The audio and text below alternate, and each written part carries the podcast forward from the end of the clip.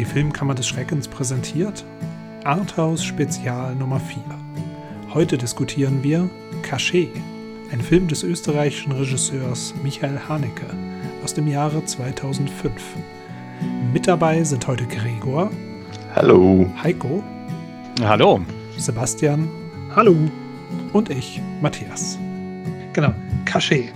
Heiko, du hast den Film vorgeschlagen, uns jetzt mit diesem, mit diesem äh, ja, Machwerk von diesem komischen Haneke äh, provoziert. wie, wie, was, was fällt dir eigentlich ein? Wie kommst du dazu? Also ich war ja, ich, über die verhaltene Reaktion war ich persönlich ein bisschen überrascht, als ich den mal ins Spiel gebracht habe. Ich bin gespannt, was ihr, äh, ich, also über den Regisseur denkt, wie auch immer. Ähm, den Film habe ich ähm, aus meiner Erinnerung gepoolt, weil ich ähm, gerade so um den Dreh, so Anfang der 2000er und äh, jetzt hier so Mitte äh, der 2000er, eine Menge äh, Interesse entwickelt hatte für für einfach so ein bisschen edgy Filme oder auch Arthouse-Filme oder wie auch immer. Korea war für mich ganz wichtig zu der Zeit oder die dänischen Filme entdeckt und äh, eben das französische Kino einfach so, ja, ähm, Filmfesten mal äh, öfter teilgenommen. Und äh, Cachet äh, war damals für mich total rausgestochen. Also ich habe, der, der hatte mich echt, der hatte was Bleibendes hinterlassen, so vom Gefühl, vom, ja, naja, hat irgendwie was, äh, hat mich ein bisschen gebrandmarkt oder so. Mhm. Und äh, ist jetzt 15 Jahre her ja ungefähr und äh, ich habe ihn gestern Abend wieder geschaut. Äh, ja, und auf den Rest kommen wir wahrscheinlich gleich zu sprechen. Aber mhm. er war für mich wirklich ein besonderer Film und Michael Haneke für mich ein besonders guter Regisseur zu der Zeit. Hattest du damals ähm, gedacht, sagen wir so, so ein bisschen vielleicht, wie man früher einen Lynch-Film geguckt hat, äh, dass man das mal aus dem Kino rausgeht und sich denkt, wow, was habe ich denn da jetzt gerade gesehen? Und dann denkt man tagelang drüber nach. Oder wie, wie hatte ich das damals beeindruckt? Das Gefühl hat mich nicht so losgelassen. Also mhm. ich, ich finde, das passiert aber öfter bei Haneke, dass man, dass man was schaut und man hat so ein unsicheres, so ein gefährliches Gefühl. Also mhm. irgendwie, ich, ich finde, das, das, das hat was Bedrohliches. Äh, egal, also auch wenn er jetzt irgendwie im weißen Band äh, Menschen zeigt oder Alltagssituationen oder sowas. Du hast immer das Gefühl, ähm, du musst aufpassen oder oder nee, das, da ist irgendwie, es lauert was, ja, ist, mhm. das irgendwann ausbricht oder so. Und das äh, fasziniert mich total, weil es so schwierig ist heutzutage. Ja gut, ich meine, das war dann 15 Jahre her, wenn man so von jetzt betrachtet. Aber wie schwierig ist es, in einen Film wirklich einzutauchen und was zu empfinden? Also das fällt mir heutzutage natürlich auch schwerer, als als ich 20 war oder, oder 15 oder so. Mhm. Ähm, und wenn ein Film das schafft, dann bin ich begeistert. Okay. Ähm, ich, kann, ich kann Spoiler ein bisschen nachvollziehen, glaube ich, worum es dir geht. Aber bevor wir uns hier in Emotionen hat uns der Haneke doch jetzt ausgetrieben. Äh, äh hier ähm, äh, äh, Dingsen werden wir erstmal über den Inhalt sprechen müssen und ein kleines Preview geben, was, was da eigentlich passiert. Sebastian Gregor, würfel doch mal aus, wer von euch beiden jetzt den Inhalt ein bisschen vorteasert. Okay, es ist ähm, ausgewürfelt, es ist Gregor. Oh, oh wow. Oh, okay. äh, ja, man könnte eigentlich sagen, Cachet, das ist versteckte Kamera der Film. Und, und zwar fängt er damit, also ähm, ich lache nur, weil Sebastian lacht. Ich lache nur, weil Sebastian lacht. Und Sebastian lacht nur, weil er weiß, was du normalerweise immer für einen Humor hast. Also hat er deinen ernsten Satz falsch verstanden. Oder war der? Hm. Das war so ähm, Genau, also jedenfalls äh, äh, Protagonisten sind, ähm, ist halt ein gut verdienendes bildungsbürgerliches Ehepaar. Und die kriegen plötzlich, wie aus dem Nix, so Videotapes zugeschickt. Also Videokassetten. Äh, die Jungen wissen ja gar nicht mehr, was das ist. Wie hießen die nochmal? Felix und Paola? Die beiden? Georges und N. Nein, oder An, ich, mein, An. ich meinte wegen der versteckten Kamera der Film. Ah, ach so, ja, das stimmt. Kurt, Kurt ja. Felix, ne? Ja, genau. Oh, yes, das Schweizer. Ah. Das ist wirklich Wissen aus vergangenen Epochen. Das ist jetzt aber, also Anne und Georges Laurent sind es in diesem Film. Ähm, genau. Und, und sie kriegen Videokassetten zugeschickt, anonyme. Mhm. Und auf, äh, auf der ersten Kassette zumindest sieht man einfach, das ist einfach ihr Haus. Und irgendwer hat halt ihr Haus gefilmt. Und sie fragen sich halt, was soll das? Ähm, ist das ein Streich? ist das äh, irgendwas Gefährliches? Ähm, es gibt dann weitere Tapes, die sie zugeschickt bekommen. Sie kriegen auch Karten zugeschickt. Die Kassetten sind dann zum Teil in Kinderzeichnungen eingewickelt. Und genau, und dann aus dem heraus entwickeln sich dann halt die Handlung. Es darum, wer steckt dort dahinter, was fangen die beiden damit an. Und es stellt sich dann ziemlich schnell ein sehr ungutes Gefühl ein. Da scheint wirklich etwas Gefährliches dahinter zu stecken. Und es ist dann vor allem dann Schorsch, der dann plötzlich so eine Ahnung hat. Und ja, dann, das geht dann weiter und weiter. Ich weiß gar nicht, wie viel wir schon verraten wollen von der Handlung. Ja, ich glaube, das, das, das war schon sehr gut. Vielleicht eine Sache noch, dass ähm, die Beziehung der beiden auch anfängt drunter zu leiden, weil ähm, eben wie du sagst, der Schausch ähm, hat äh, Hinweise, ähm, Ideen, was das sein könnte, aber teilt die nicht unbedingt mit seiner Frau, was äh, eine Beziehung vielleicht keine gute Idee ist. Aber jedes Wort mehr wäre schon eines zu viel. Und ähm, ja, bevor wir uns dann in den, in den tiefen Spoilerbereich, ins tiefe Wasser bewegen, äh, Sebastian, sag doch mal, kannst du nachvollziehen, was, was, was, was, was Heiko an Cachet findet? Hat er, hat der Film, was hat der Film bei dir hinterlassen? Ähm, Ohne die Spoiler einzubinden. Also ich fand ihn, ich fand ihn sehr clever, ich fand ihn auch sehr realitätsnah, was emotional, glaube ich, vielleicht auch diesen Impact ausmacht. Ähm, mh, Wann hast du ihn gesehen? Gestern. Okay. Ich hatte jetzt nicht das Gefühl, dass ich es mit einem Werk höchster Innovation zu tun habe. Äh, was ja auch nicht unbedingt sein muss. Ähm, er hat mich ein paar Mal überrascht und am Ende habe ich mich äh, sehr gefreut über, über so ein paar Kniffe und Tricks. Ähm, aber er hat mich auch ein bisschen emotional kalt gelassen. Also ich, ich fand, er war, er wirkte ein bisschen intellektueller als, als emotional. Ähm, und, und das äh, bringt mich als Zuschauer dann mal auf eine gewisse Distanz. Er hat mir sehr gut gefallen, aber das ist halt mein Sternchentext dazu. Mhm. Gregor, was ist dein Eindruck? Ich kann ein bisschen Sebastian nachvollziehen. Also dieses Ding von, äh, ist, der Film ist mehr intellektuell als gefühlvoll. Wo, es ist fast eigentlich wie eine Art, ich habe mich ein bisschen auch gefühlt an Kubik. Ähm, eben, das ist eigentlich typisch für Haneke, dass er sehr spartanisch eigentlich inszeniert sehr zurückgenommen, also da nicht groß irgendwie auf Melodrama macht, was ich aber eigentlich sehr genieße. Also habe auch diesen Film genossen deswegen. Ich mag eigentlich diese Art des Erzählens. Es gibt dann doch ein, äh, Szenen, die, die, mir dann ziemlich nahe gegangen sind und zumindest eine Szene, die uns alle ziemlich geschockt haben dürfte. Der ganze, es gibt da so einen Subtext, den ich sehr spannend fand, der auf ein größeres gesellschaftliches Problem hinweist. Ja, und ich kann jetzt nicht sagen, dass ich, dass mich der Film völlig umgehauen hätte, aber da war sehr viel Spannendes drin für mich jetzt. Mhm. Ja. Und wie sieht es bei dir aus, Matthias? Eine gute Frage. Ja, nee, also äh, erstmal danke, Heiko. Äh, ich habe dich ein bisschen provoziert jemand in unserem Intro, aber ähm, vielen Dank, dass du den ausgewählt hast, weil, naja, das wäre ein, einer von den Filmen gewesen, die ich garantiert wahrscheinlich für den Rest meiner Tage nicht gesehen hätte, weil, ähm, ja, irgendwie, man hört dann hier und da irgendwie, ah, das, das, das, keine Ahnung, Haneke ist nicht so interessant oder der ist, hat, hat Themen, die halt auch schwierig sind, ne? Ähm, ich, ich, möchte Funny Games nicht gucken, weil, weil, weil, weil mich das Thema nicht abholt, um es positiv zu sagen. Und ähm, zum Beispiel das Weiße Band habe ich sehr viel Gutes davon gehört, aber halt Kafka zum Beispiel, das Schloss, ähm, habe ich den Anfang geguckt und fand ich ganz schrecklich, weil ich als Kafka-Fan dann gar nichts gefühlt habe. Ähm, aber da sind wir schon wieder ganz weit ab vom Weg. Ähm, Jetzt würde sich das ändern. Also Funny Games weiß ich immer noch nicht, aber mir hat der Film sehr, sehr gut gefallen. Ähm, aber das, ähm, wuchs so mit den Tagen. Ich habe ihn vor, vor, vor vorgestern gesehen. Ähm, ja, genau, vor drei Tagen.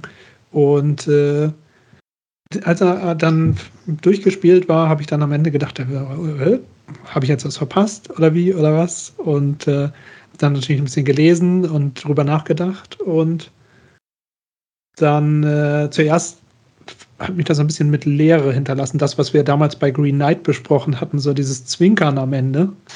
Ähm, das, das ist was, was ich manchmal brauche, um zu verstehen, dass es Absicht ist, dass was zu Ende ist.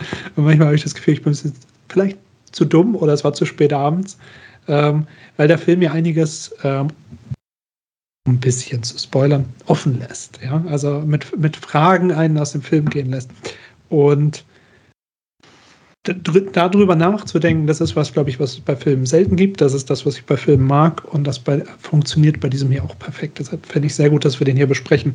Und dazu fällt mir auch eine Menge ein.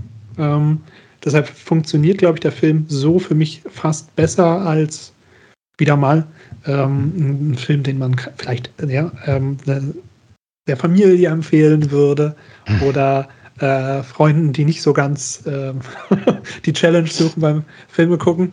Ähm, das ist es vielleicht nicht, aber es ist genau das Richtige, was man sucht, um, um, um zu, ähm, was man braucht sozusagen, um ein bisschen tiefer bewegt zu werden, um vor Fragen gestellt zu werden, was, was, was, was, was wird denn hier jetzt gerade reflektiert ähm, und, und wie betrifft mich das?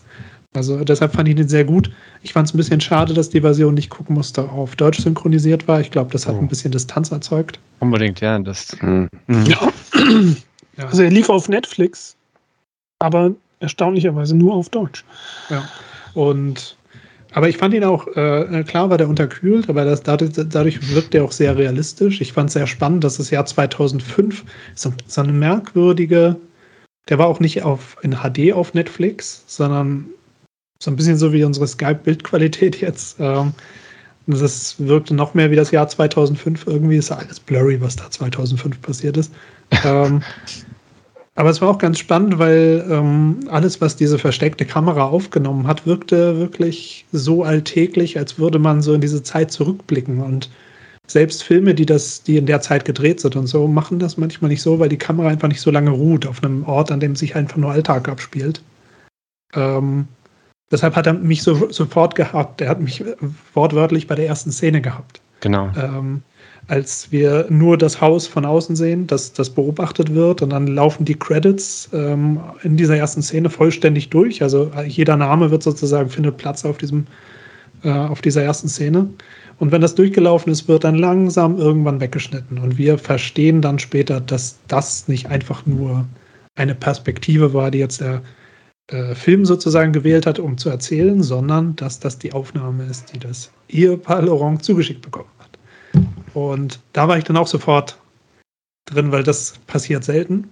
Ähm, ja, es war, war auch spannend gespielt, es fühlte sich alles sehr realistisch an und äh, viel. Ja, an der Stelle nochmal, es war gut synchronisiert. Also das absolut. Man hat auch das Gefühl, dass der Regisseur da sicher mit äh, für Qualität gesorgt hat in der Synchronfassung, so wie man das bei Kubricks Filmen ja auch häufig hat, ne? dass okay, die deutsche Version einen gewissen Stellenwert dann hat in der Produktion.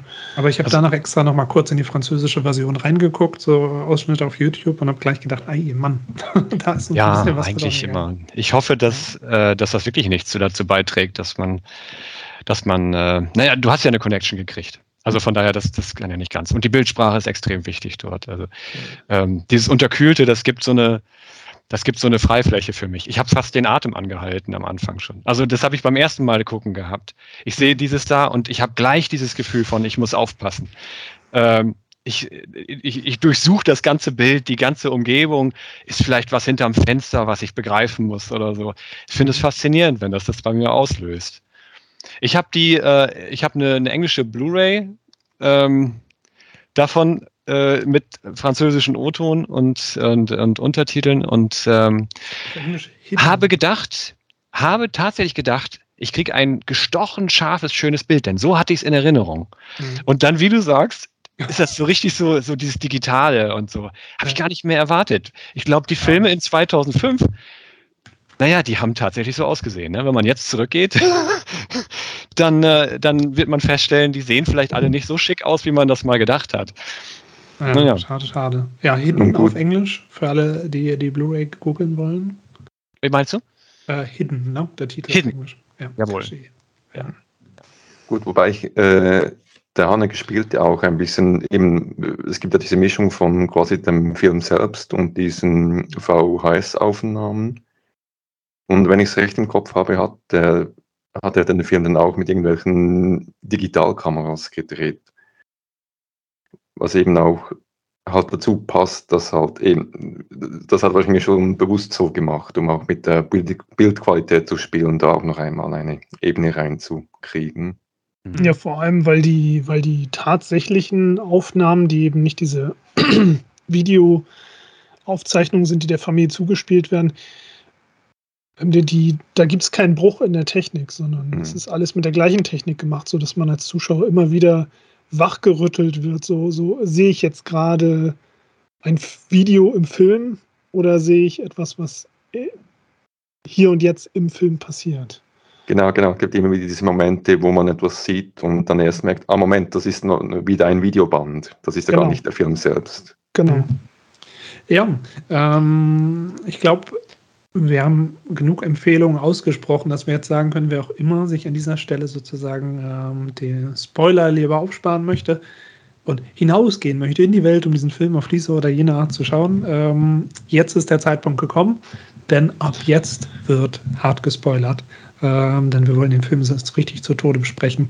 Ähm, ja, wenn ihr den Film geguckt habt, könnt ihr einfach an dieser Stelle wieder reingucken und dann äh, merkt ihr euch das vor und äh, ja, sind wir natürlich gespannt, was ihr dazu zu sagen habt. Ja, aber genau, Spoilerbereich, okay, spannend. Gregor, was ist der größte Spoiler dieses Films? Reißt das Pflaster ab. Äh, der größte Spoiler, ja, ich habe es ein bisschen angedeutet. Der George, der hat eine gewisse Ahnung, wer dahinter stecken könnte. Und es ist dann äh, Majid, eine Person, die er aus seiner Kindheit kennt. Also das war das so, also man muss dazu sagen, George eben gut bürgerlich, der ist auf dem Landsitz aufgewachsen, mit, äh, als Kind sehr reicher Eltern. Und die hatten algerische Arbeiter, äh, also ein Paar. Und deren Sohn, eben der Majid, der hat dort auch gelebt.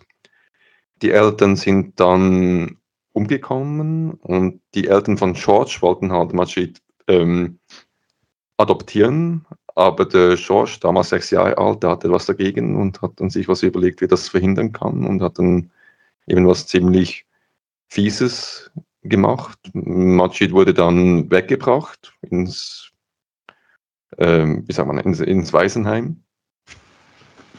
Und ja, eben jetzt 40 Jahre später hat George eine Ahnung, dass er dahinter stecken könnte und tatsächlich führt eins der Videobände ihn halt zu diesem Majid. Und er vermutet, ja, der hat die Videobänder gemacht. Der mhm. wiederum aber verneint das vehement. Ja. Die, die Videobänder waren ja in diese Zeichnungen eingewickelt und die haben, haben so, so ganz einprägsame Bilder aus seiner Vergangenheit mit Majid gezeigt.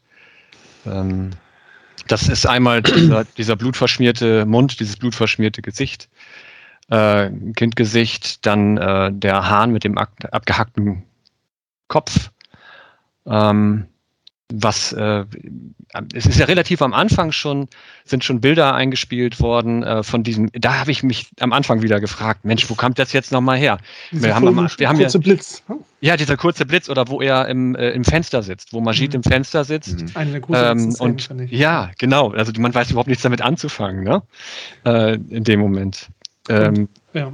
findet man ja später erst äh, erst wirklich raus was findet man dann raus über diese Szene über diese Szene, dass sie wahrscheinlich gar nicht so der ganzen Realität entspricht, glaube ich, mhm. also, ja. sondern, sondern eher eine, eine Übersteigerung sind, die, die aus dem, aus diesem Schuldgefühl heraus äh, von George ähm, heraus existiert. Er kann sich natürlich an den Moment erinnern, als er äh, ihn ausgetrickst hat, also damit er äh, aus der Familie, dass er quasi seinen Platz sichert äh, in dieser Familie, äh, seinen privilegierten Platz.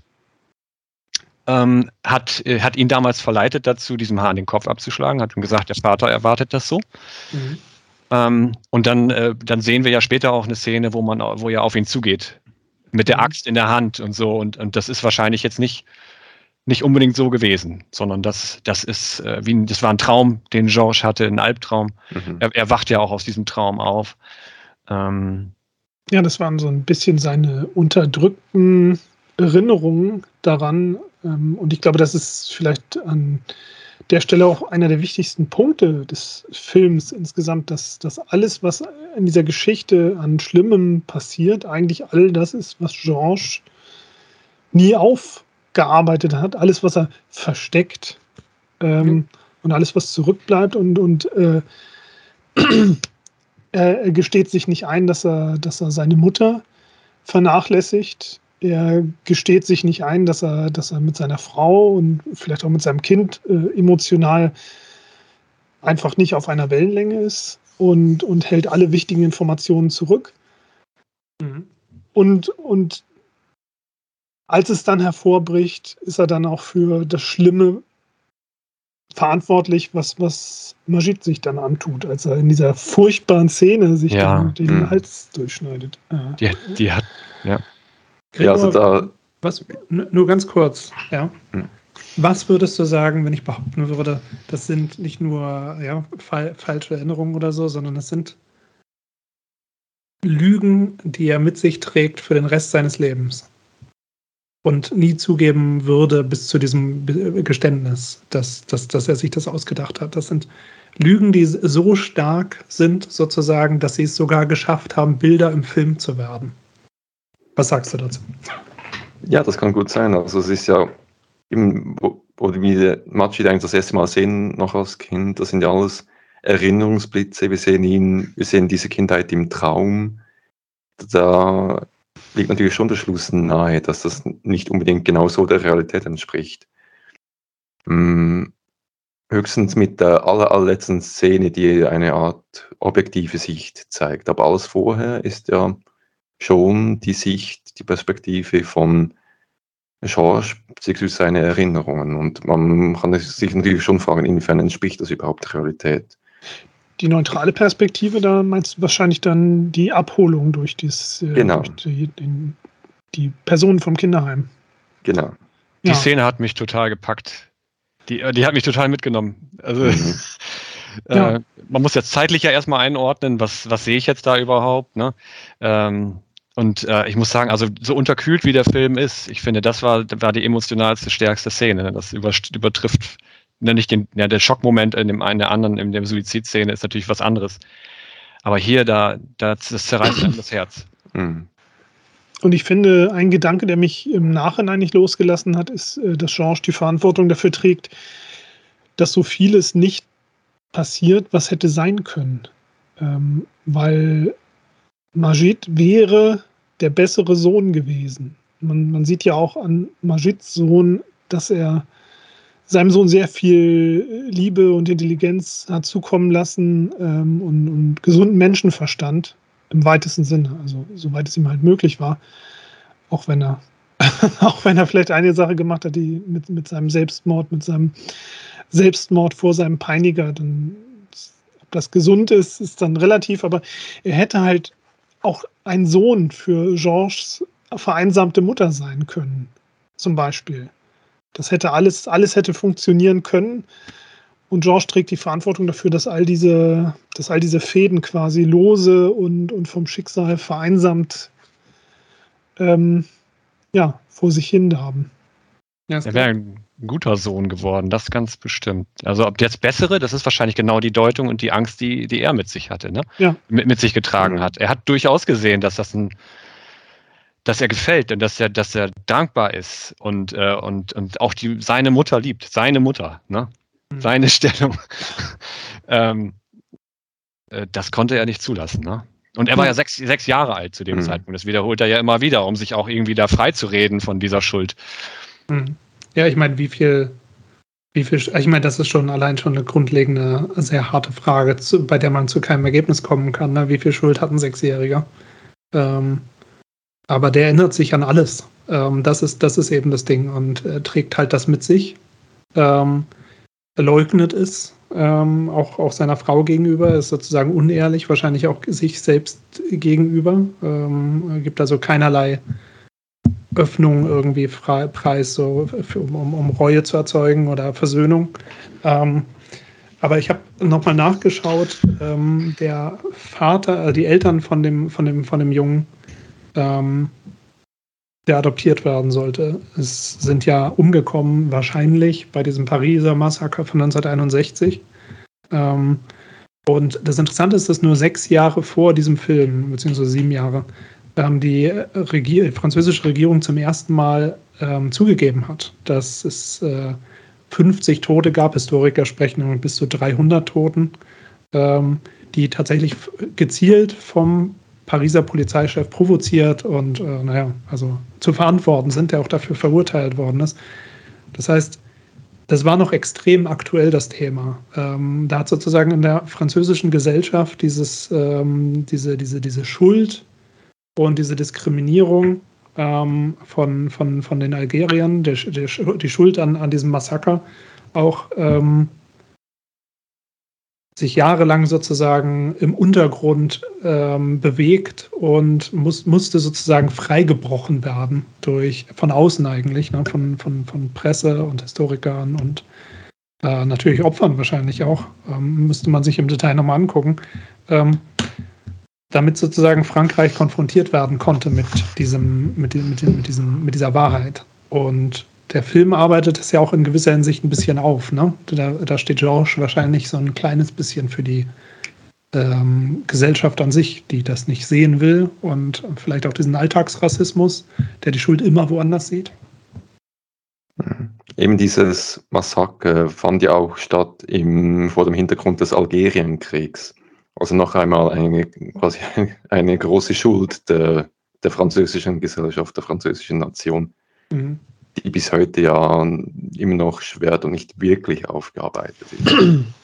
Ja, und dann, dann auch die, wenn wir dann in dem Kontext diese, diese Lügen sehen, die der äh, kleine Georges erzählt hat, halt ähm, dieses ähm, Brutalsein, den Kopf verpacken von dem Huhn und ihn danach bedrohen mit der Axt. Ähm, oder auch, dass der Blut hustet, also irgendwie unrein ist oder krank oder ja, sieht, hm. sieht ja schon aus wie eine Horrorvision. Ne? Das sind ja ähm, Geschichten, die, die sich überall auf der Welt erzählt werden über unerwünschte Minderheiten. Ja? Da, mit denen hm. stimmt was nicht. Die sind, die sind nicht wie wir. Ja, oder auch, wenn es um politische Intervention geht. Ich kenne mich jetzt mit den Ursprüngen des Algerienkriegs nicht aus, aber ähm, man kennt ja auch andere und ganz aktuelle äh, äh, internationale Konflikte, die eben auch auf äh, falschen Tatsachen basieren, ne? wo, wo dann halt äh, Informationen oder falsche Fakten gestreut werden, um zu sagen, so, da läuft was falsch, die brauchen Hilfe oder die passen nicht zu uns oder wir, die, die dürfen nicht äh, sozusagen auf eigenen Beinen stehen oder so. Ähm, vielleicht, vielleicht spielt das da auch mit rein. In einer Szene lenkt der Film auch direkt darauf hin. Ne? Es gibt ja eine Szene im Wohnzimmer, äh, wo, wo die beiden diskutieren. Ich weiß gar nicht mehr, an welcher Stelle das jetzt war, aber dieses Paar, also Anne und George, ähm, ich glaube, ob sie den Jungen gerade suchen oder vermissen oder so. Nee, irgendwie, sie, das Bild ist so aufgebaut, dass direkt im Zentrum der Fernseher steht und dort einfach die ganze Zeit Nachrichten laufen und eine mhm. Katastrophe nach der anderen. Äh, Palästina und, und Israel, ähm, andere Konflikte, das alles ist total präsent, obwohl man die vordergründige Handlung hat. Das fand ich auch sehr, sehr gut gemacht. Das war ja auch die einzige Szene, wo, fast die einzige Szene, wo so direkt dieser politische Kontext noch mit reingebracht wurde. Ne? Mhm. Ja, und dann gibt es auch die Szene, wo, wo die beiden das erste Mal aus dem Polizeirevier kommen und der ähm, schwarze Fahrradfahrer fast mit George zusammenknallt. Mhm. Und plötzlich bricht da dieser, dieser Hass raus. Wo, wo man sich als Zuschauer dann, da habe ich dann auch in dem Moment gedacht, vielleicht, die, die, das wäre die Szene, die ich am ehesten nochmal Französisch hören wollte, um das, was ich wegen meines, wegen meiner eingerosteten Französischkenntnisse vielleicht auch nicht wahrgenommen hätte, aber ob es da vielleicht noch subtile ähm, Nuancen gibt, die noch ein bisschen rassistischer sind als das, was in der deutschen Version, die, die hauptsächlich hasserfüllt und, und spontan war. Ob da noch was Rassistischeres mit reinspielt. Das war ganz deutlich irgendwie zu spüren, dass die beiden aneinander reiben. Erstmal Georges an dem Schwarzen, weil er, weil er, weil er der falsche Typ in der falschen Situation ist. Und wie kann der sich nur anmaßen, so einer hier sich so aufzuspielen und dann kommt dann direkt die Retoure dafür, für jemanden, der sich halt nicht unterdrücken lassen will oder, oder verurteilen lassen will. Das war sehr, sehr intensiv. Fand ich, fand ich super. Da prüft man auch den Zuschauer ein bisschen mit. Ne? Ja, ja, wir, stehen, genau. wir stehen ja auf der Seite von Georges und uns gegenüber äh, steht der Fahrradfahrer. Ja. Und diese Szene will ja keiner von uns eigentlich erleben, ne? dass, dass wir so kurz davor stehen, da, da irgendwo die Fäuste fliegen zu lassen. Äh, das, das ist ja erstmal, ist ja schon ein bisschen beängstigend, ne? je nachdem, wie man so gestrickt ist. Für mich ist das eine beängstigende Situation vielleicht eher. Äh, aber das ist ja, vielleicht möchte er da einem auch schon mal zeigen, okay, das, jetzt, jetzt haben wir aber hier einen Menschen äh, mit dunkler Hautfarbe vor uns. Ist das was anderes, als wenn wir jetzt äh, vielleicht den, den, den typischen ähm, ähm, europäischen Pariser oder so vor, sich, vor uns haben. Ne? Das ist eine gute Frage. Vielleicht wollte er uns das auch nur. Ich glaube nicht, dass es in die Beleidigung reingeht. Ich kann mich nicht erinnern, dass das jetzt in der französischen Form, äh, Gregor, äh, ja, ich, ist, ne? ich kann mich auch nicht erinnern, was genau die Wörter waren. Mein Französisch ist auch nicht so gut, dass ich dann solche extremen Subtilitäten verstehen würde. Mhm. Aber ähm, ich glaube auch, diese, diese Prüfung von, von, von Zuschauern, das ist ja heute auch ein, es ist ja heute ein ganz heißes Eisen. Ganz heißes Eisen. Die, ähm, diese Diskussionen, die auch mit ähm, äh, White Fragility und so weiter, natürlich sind wir alle äh, geprägt von, von rassistischen Stereotypen. Ja, jeder, der das nicht behauptet, ist sorry.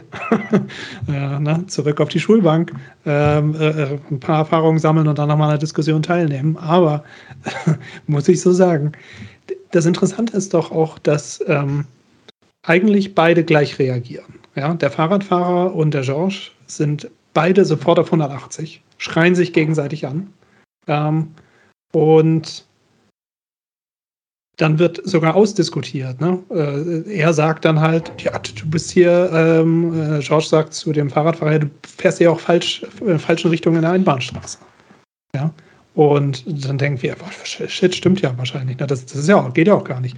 Und dann, ja, du bist ja rausgesprungen zwischen den Autos. Und ich habe dann auch gemerkt, warte mal, das ist mir irgendwie nicht ganz klar geworden, weil ich habe in dem Moment auch, ich bin halt Fußgänger das heißt, ich fühle eher mit ihm mit, dann geht man halt mal ein bisschen gedankenlos raus und dann wird man fast umgedingst. Ähm, und natürlich ist das seine Schuld gewesen. Und es kann auch durchaus sein, dass, dass wir zum Beispiel, wenn ähm, zwei Menschen, einer schwarz, einer Georges, ähm, der Weißkäse, ähm, auf die gleiche Art aggressiv miteinander in einer sehr schwierigen Situation, die unterschiedlich interpretiert werden kann, aufeinander losgehen, dass wir halt unbewusst denken, Mann, oh Mann, hoffentlich zieht der Schwarze kein Messer. mhm. Weißt du? Weil wir wissen ja, Georges wird bestimmt niemanden umbringen oder so. Ne? Der will nur nach Hause sein Beinchen trinken. Aber wissen wir das denn von ihm? Wissen wir das von dem Schal? Ist der vielleicht sogar, ist der vielleicht sogar ein Gangmitglied? Ja. Das hast du gedacht? Nein, das hat nee. nicht, du weißt, was ich meine. Aber es verleitet einen, ich glaube, es stellt einen äh, so, so fast deutlich diese Frage. Und eigentlich ist ja der Fahrradfahrer der deutlich sympathischere Typ gewesen von den beiden. Ne? Das ja. darf man ja nicht vergessen. Das wurde ja aber, finde ich, auch so gezeigt und trotzdem ist er unser Gegenüber in dem Moment. Mhm. Ja, also interessant. Das ist eine Prüfung. Ja, interessant ist, äh, dass man ja, ähm, wenn man, wenn man einfach nur nach der Narrative an sich geht, also die Story verfolgt beim Gucken, ist die erste Frage, die du natürlich hast, bevor du später merkst, okay, der Film will eigentlich noch ein bisschen auf was ganz anderes hinaus, äh, ist die erste Frage natürlich, okay, wer hat denn jetzt diese Videos aufgenommen? Ja. So, und dann hast du diesen Konflikt mhm. zwischen George und dem schwarzen Fahrradfahrer und denkst dir, hat der das Video aufgenommen? Hat der das Video geschickt? Ist das nur, soll das nur aussehen wie ein Zufall? Aber ähm, ja, ja, es ist eine gewisse, nee, also so eine gewisse, genau, Paranoia spielt ja, dann schon genau. mit rein.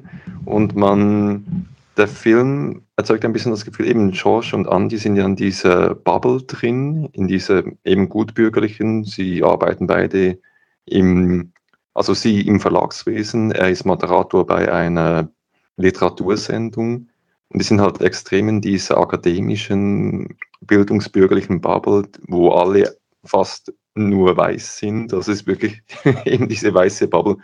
Und wo dann jeder, der irgendwie nicht gleich aussieht, dann plötzlich wie zum Feind wird, weil der gehört da nicht dazu. Und wer nicht dazu gehört, der könnte ja mit diesem, ja, mit diesem, mit dieser Kamera zu tun haben. Mhm. Ja, ja. Ähm, das ist natürlich auch eine, eine Falle in gewisser Hinsicht. Ne? Der, der, der, der Film will schon Position beziehen und eine Aussage machen. Ah, und das können wir, glaube ich, gleich verbinden mit dem, ähm, mit dem Ausbleiben dieser Antwort auf die Frage, wer hat denn jetzt eigentlich die, die, die ganze Sache gefilmt? Ähm, Wo, wobei, wobei ähm, letzter Hinweis auf das äh, Bild, das äh, Heiko vorher noch gegeben hat, und zwar der, die letzte Einstellung.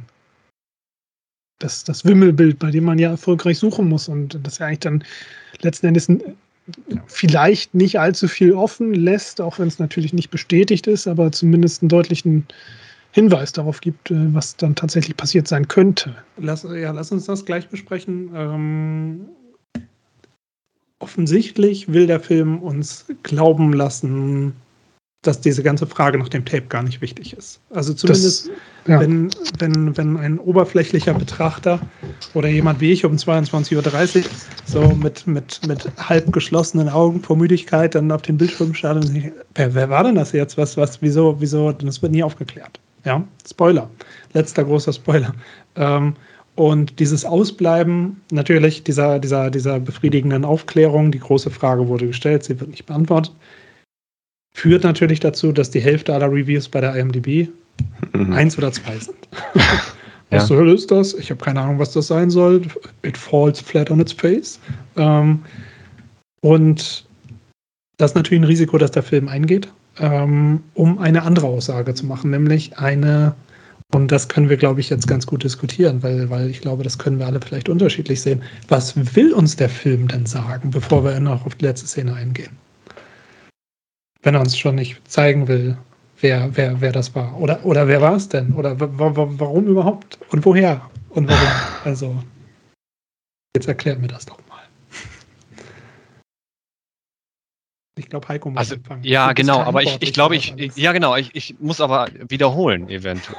Weil ich glaube schon, also, die, Kern, die Kernaussage, hier geht es um. Dann synonymisier aber. Um, oh je, um Schuld auf ganz verschiedenen Ebenen und, und ähm, das, was man, was man alles so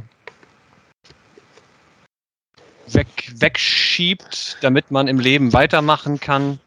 Äh, ich fand diese ganze Familie, diese Beziehung, auch dieses zu dem Sohn, das fand ich so befremdlich, ja. Also man sieht manchmal geht er schwimmen, äh, auch in Wettkämpfen und so, aber die, wo ist die Verbindung? Also das war ja fast manchmal, und einmal haben sie auch fast gar nicht gemerkt, dass er einfach nachts nicht mehr aufgetaucht ist. Ne? Georges ist, äh, ist zu Hause, äh, äh, ankommt, äh, kommt heim und fragt nach ihm und er dachte, ja, ja keine Ahnung, ja. Und dann suchen sie ihn die ganze Nacht, die beiden. Natürlich haben sie sich Sorgen gemacht, aber das ist ja keine normale Beziehung äh, und eine, keine normale Familie, die äh, das da führen. Und dieser Moment, jetzt komme ich nochmal zurück, das, was, was Georges getan hat als Kind, hat nicht, hatte einmal das Leben von Majid versaut. Er, also es hat ihm aller seiner Chancen beraubt. Und das ist eine lebenslange Schuld, die er auf sich genommen hat. Und dadurch, dass er dieses Geheimnis immer mit sich tragen musste, ist er es jetzt auch nicht mehr, er, er kann sich noch nicht mal seiner Frau gegenüber öffnen. Äh, das, dieses äh, alles zu, zu verstecken, was in irgendeiner Form gefährlich sein könnte, was ihn gefährden könnte, was ihn in Frage stellen könnte, lässt er nur bei sich. Genau das hat er früher getan und äh, hat natürlich, es ist nicht gut geworden, ja, es ist nicht geheilt, konnte es mhm. auch nicht er hat es auch eigentlich verdient, wenn man so will. Mhm. Na, ich meine, er hat ja ein ganz, er hat ja ein gutes Leben weiterhin geführt, zumindest was seine wirtschaftliche und, und, und kulturelle und gesellschaftliche Situation angeht. Da geht es ihm ja deutlich besser.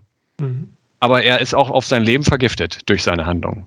Und ist es nicht vielleicht sogar so, weil er im Fernsehen auftritt als Literaturkritiker, dass er dass vielleicht sogar dieses Gift weiter verbreitet über die Medien, diese, diese Oberflächlichkeit, dieses Naja, höchstens, wenn man, äh, das ist meine persönliche Meinung, wenn ich mir das angucke, auch wie die dann mit ihren Freunden um den Tisch sitzen und den Wein trinken und so, das ist, das finde ich eher abstoßend. Also dieses, dieses ähm, so ein bisschen High Horse, also ein bisschen, bisschen, ah, Feuilleton. Feuilleton Ja. gelebt.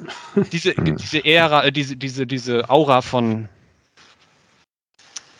von besser leben und, und äh, wir leben die. Kultur und ja, prätentiös und sowas. Das, das, das verursacht mir eine Beklemmung, Mhm. muss ich Ja, sagen. Und, das empfinde ich, würde das, wenn ich dort in der Runde sitze, würde ich das als Gefängnis empfinden und ich würde dort ausbrechen wollen. Und was hat das jetzt mit diesen Videos zu tun? Also ich verstehe das nicht. Die Videos, Also ich kann, ja, ja, ja. bitte, mit dir. Äh, Sebastian, Entschuldigung. Hm? ah, kein Problem. Nein, nein, das, das haben wir, das, ich verwechsel euch nicht, das ist nur, egal. Natürlich, Heiko. Also- äh, Marco. Äh, Heiko. Also die klassischen, die klassischen TV-Trope äh, Taglines, die ich jetzt hier raushaue. Karma is a bitch. Der Zuschauer ist der Täter. Wer nach dem Plot fragt und der Auflösung hat den Film nicht verstanden. Ähm, und äh, Wenn du die Sachen erklärst, dann verstehe ich sie. Dann wird es plötzlich alles so einfach. Nein, ich, ich glaube, ich glaube, ich glaube eigentlich, also um, um die andere Seite nochmal zu betonen, wenn in der IMDB die Bewertungen mal runtergehen, was ja dann immer so die, die Durchschnitt, der Durchschnitt der Bevölkerung ist, die da ihre Bewertung hinterlassen. Auf Letterboxd hat der Film, glaube ich, im Durchschnitt viereinhalb und kaum schlechte Kritiken. Äh, Da wirkt es dann eher so, als ob die Filmhochschulkurse das zum Mandatory Viewing machen und, und Mandatory äh, Daumen nach oben.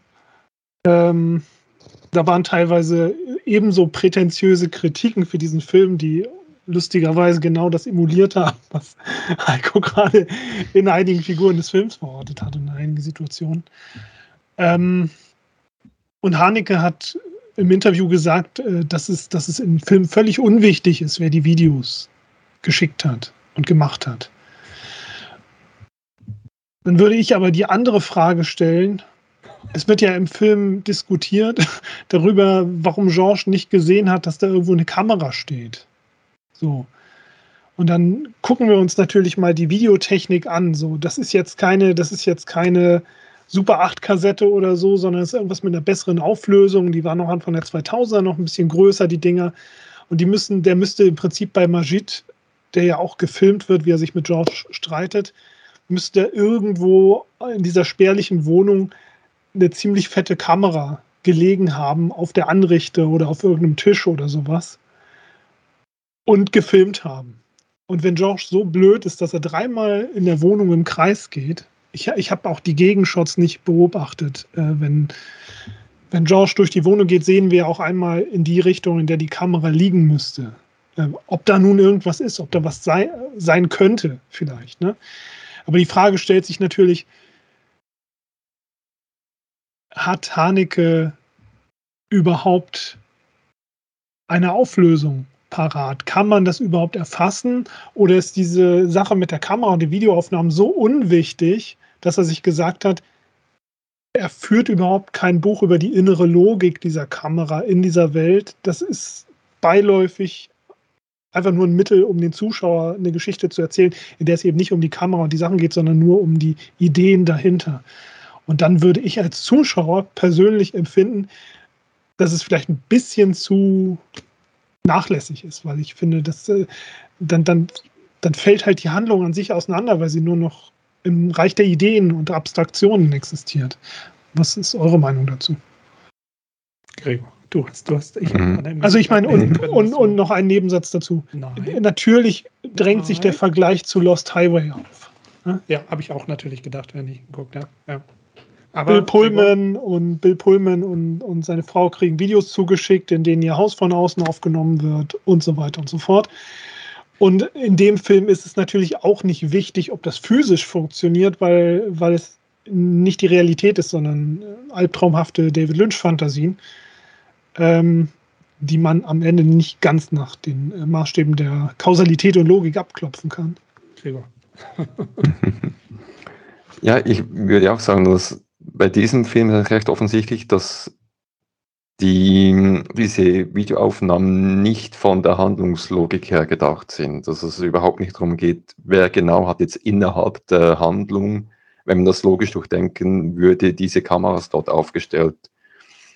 Sondern es ist ab viel mehr, mein ganzer Film spielt ja ziemlich stark mit damit, wie Leute sich Sachen ansehen. Eben äh, die Nachrichten im Fernsehen, dann immer diese, diese gewollte Verle Verwechslung dazwischen, was sind die Videoaufnahmen, was ist der eigentliche Film. Und darum würde ich eigentlich die versteckte Kamera halt mehr beim, beim Publikum verorten, als jetzt bei einer, bei irgendeiner Figur im Rahmen der Handlung. Das ist eigentlich mehr ein Spiel damit, wie nehmen wir halt Filme wahr, wie konsumieren wir Filme, Nachrichten, äh, wie auch immer. Ähm, Es ist mir auch dann aufgefallen, eben der, der Sohn von George und Anne, der schwimmt ja, hat einen Wettkampf. Und dieser Wettkampf wird dann auch von mehreren Leuten im Publikum mit einer mit Digitalkameras mitgefilmt, wie man das da, dazu mal halt noch gemacht hat vor 15 Jahren, bevor alle Smartphones in den Taschen hatten. Darum würde es mich auch recht interessieren, wie dieser Film wohl aussehen würde, wenn der Haneke den heute machen würde. Mhm. Aber dann haben wir, dann haben wir zum Schluss trotzdem diesen, diese Einstellung, dieses Wimmelbild, in dem der Sohn von Majid und der Sohn von Georges sich treffen und miteinander reden. verpassen. Ich musste gerade eben die letzte Szene nochmal gucken, weil ich nämlich, dass ich habe es verpasst, als ich das letzte Mal geguckt habe. Und ähm, habe davon gelesen, dann dass da was war. Ähm, dabei ich habe hab die ganze Zeit genau gesucht, gesucht, gesucht und dann zum Schluss gerade im letzten Moment habe ich es dann erblickt und dann, ja. ja also die, man sieht die beiden sozusagen vor der Schule, wie sie sich treffen, unter Dutzenden anderen Menschen, die sich da treffen und äh, unterhalten. Und er, also der, der Sohn von Majid spricht mit dem, dem Jungen und äh, die lachen scheinbar auch und dann geht der Junge wieder zu seinen Schulfreunden und redet mit denen. Majids Sohn zieht ab und dann ist der Film zu Ende. Ähm, was bedeutet das für euch? Es gibt den, ja genau, es, das, das zeigt uns in, in grober Richtung, was passiert sein könnte. Es erklärt uns nicht, wo die Kameras gestanden haben könnten oder wer wie wann an welchem Ort war oder wie die das zusammengekriegt haben, ob sie noch Hilfe hatten oder so. Das kriegen wir alles nicht erklärt. Ähm, und zu deiner Frage, Sebastian, eben mit mit den Kameras, das stimmt. Ich kann da auch äh, sagen, es kommt nicht so drauf an. Für mich, wenn ich bedenke, ich habe diese, dieses realistische Bild und ich bin fast, da gibt es fast keine Barriere zwischen mir und diesen Figuren. Also so in der Art und Weise, wie ich mich fühle. Ich könnte auch in der Straße stehen und auf das Haus gucken und so. Das fühlt sich wahnsinnig echt an. Und wenn ich dann eine unklare äh, Vision oder einen unklaren Gedanken darüber habe, kann das überhaupt sein? Kann überhaupt da eine Kamera gestanden haben? Habe ich die nicht gesehen? Hat man die versteckt?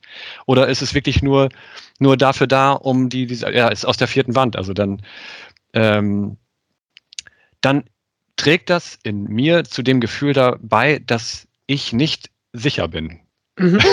Ja. Das, das, also dieses Fundament, das Stimmt. mir vertraut ist, das, wo ich mich, wenn ich hier im Zimmer sitze, wo ich mich darauf verlassen kann, da sind die Wände, da ist die Tür und so weiter. Und das trägt dazu bei, äh, dass ich, dass ich nicht weiß, ist das jetzt, kann ich mich darauf verlassen noch?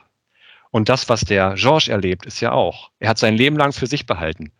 Und jetzt gegen seine Macht, also es liegt nicht in seiner Macht, es wird nach außen gekehrt und er kann sich nicht dagegen wehren. Und dafür braucht es keine logische Erklärung, aber da finde ich es fast sogar förderlich, wenn ich dafür keine volle Erklärung kriegen kann. Mhm.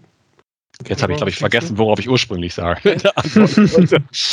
Na, nur falls dir noch was einfällt zu. Zum letzten, zur letzten Szene. Genau, ich meine, wolltest du gerade damit sagen, dass möglicherweise die beiden kollaboriert haben?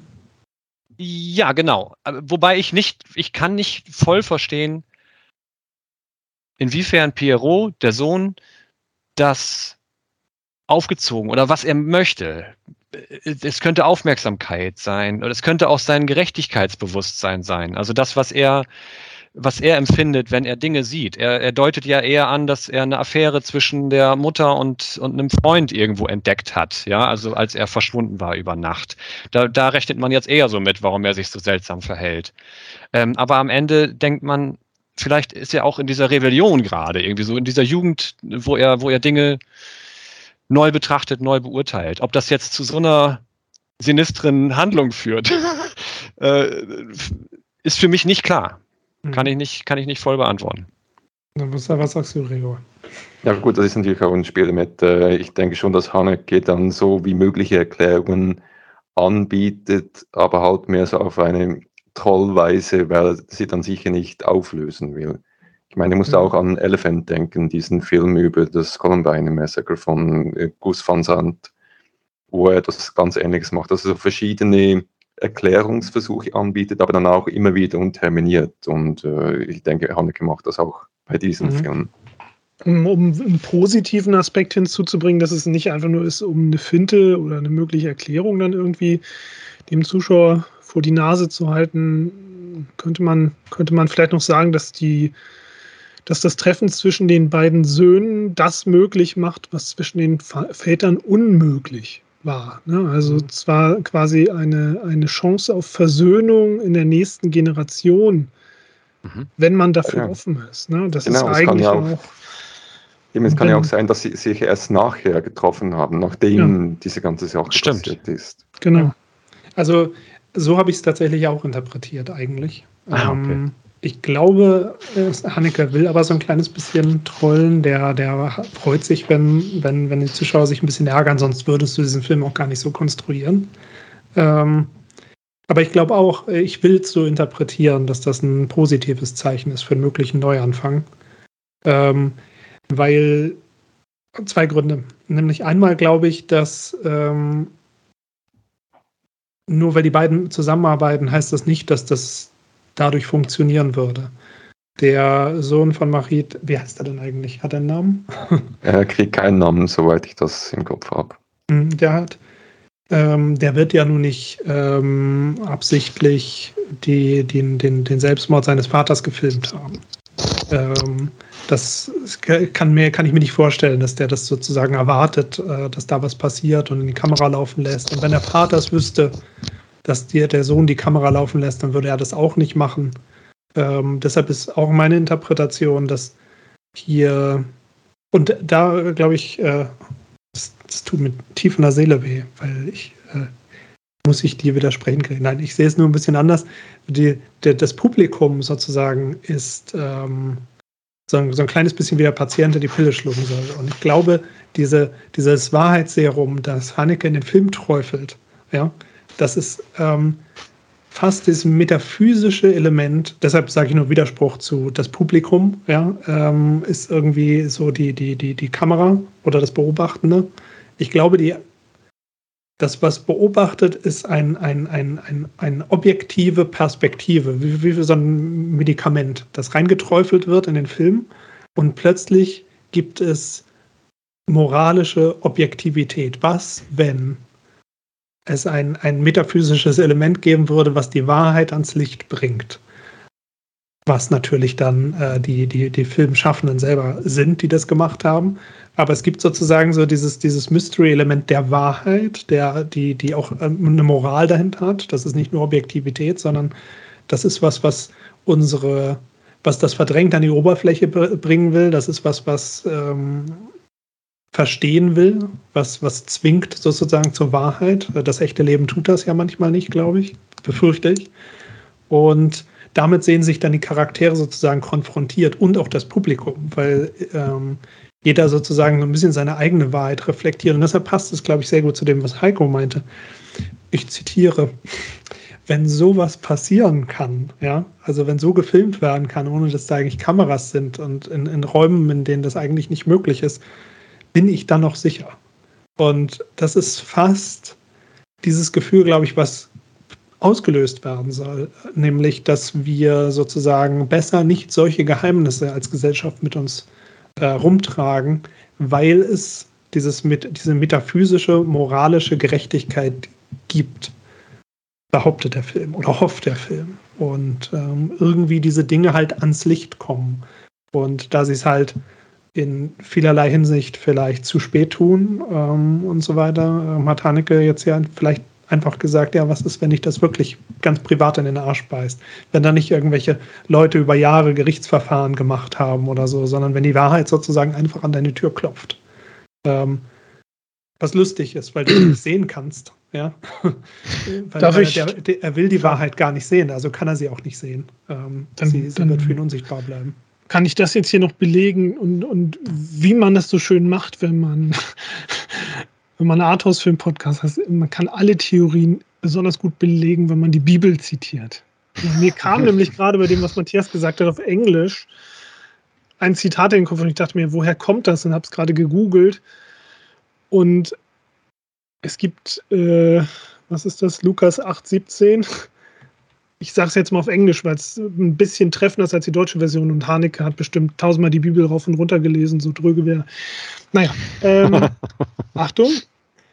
For nothing is secret that shall not be made manifest, neither anything hid that shall not be known and come abroad. Also alles, was versteckt, caché ist, muss und wird ans Licht kommen. Also wenn das sozusagen die, die, die Essenz göttlicher Wahrheit ist, dann wäre das eventuell genau diese Medizin, wie Matthias sie beschreibt, die quasi in eine Situation geträufelt ist, die, die will oder die, die aufbrechen muss, um, um aufgelöst zu werden. Und das Faszinierende ist, dass das für mich Haneke zu einem super faszinierenden Typen macht, der, den ich viel, viel sympathischer finde als seine fast unemotional, weil realistische, furztrockene Art sozusagen zu erzählen.